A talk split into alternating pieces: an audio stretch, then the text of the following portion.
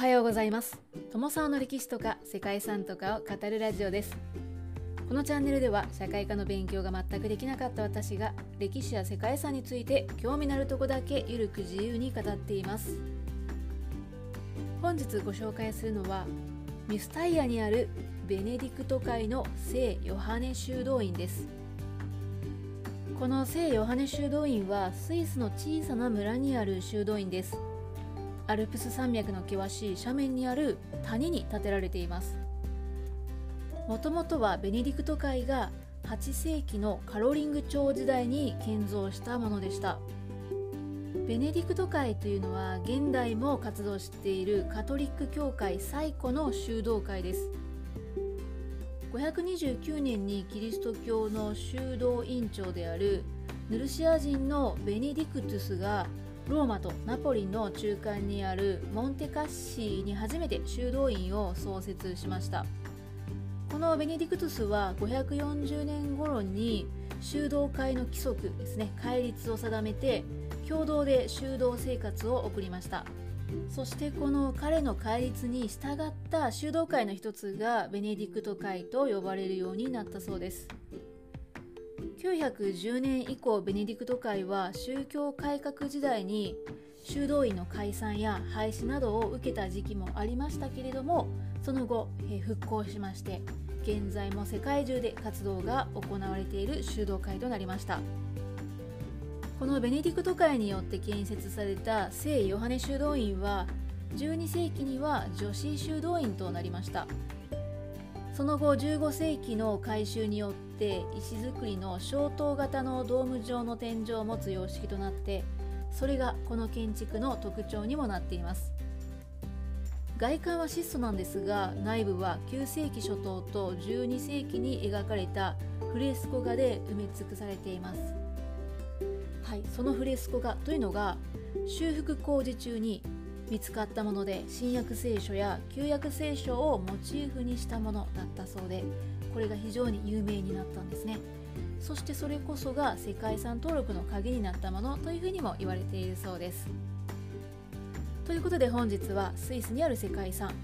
ミスタイアにあるベネディクト会の聖ヨハネ修道院についてご紹介したいと思います。この番組はキャラクター辞典ワンタンは妖怪について知りたい。パーソナリティ空飛ぶワンタンさんを応援しています。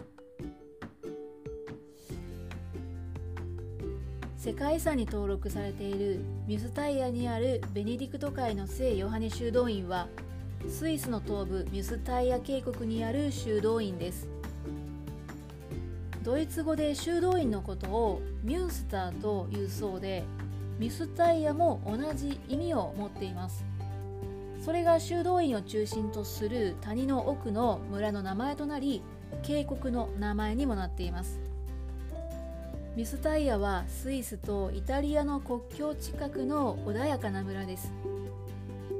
人口が1000人にも満たない小さな村の象徴でもあるのがこの聖ヨハネ修道院で高い建物がない村で唯一目立つのが修道院の時計塔なんだそうです。この修道院は780年にフランク王カール大帝の命を受けたクール司教によって建てられました。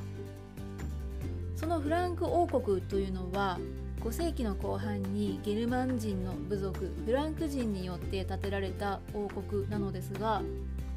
キリスト教を取り入れて国家運営は教会の聖職たちが多くを担っていたと言われています。聖ヨハネ修道院はカール大帝の時代に何度も権力闘争の場となり戦略上重要な役割を持たされていたそうです。その後少し時代が進みまして聖ヨハネ修道院は9世紀のフランク王国2番目の王朝であるカロリング朝時代に宗教施設として確立して12世紀には女子修道院となりました。そして現在も修道女たちがここで昔ながらの生活をしているそうです。そんな長い歴史を持つ聖ヨハネ修道院には中世の初期とキリスト教全盛期時代の面影というのが残っています。カール大帝時代の宗教施設は現在も完全な形で維持されていて中世初期のフレスコ画も良好な状態で残されています。また修道院附属教会の礼拝堂は9世紀のカロリング朝様式のものが完全な形でこちらも残されているそうです。そしてアルプス地方では最も古い10世紀に建てられた防壁塔と登場住居というのがその時代を証明する非常に希少なものとなっています。さらにミスタイヤの聖ヨハネ修道院は20世紀に行われた修復工事の際に壁画の下から1100年以上も昔に描かれたカロリング朝時代のフレスコ画が発見されたという大変貴重な修道院でもあるんですね。教会の東西南北全ての壁に旧約聖書と新約聖書を題材とした82の場面が壮大な構想のもとに描かれていたそうです。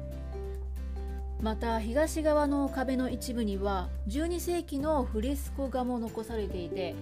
9世紀のカロリング朝時代のものから12世紀のロマネスク様式まで時代ごとに移り変わる表現が確認できる貴重な文化財となっています。発見されたフレスコ画はロマネスク様式のフレスコ画でした。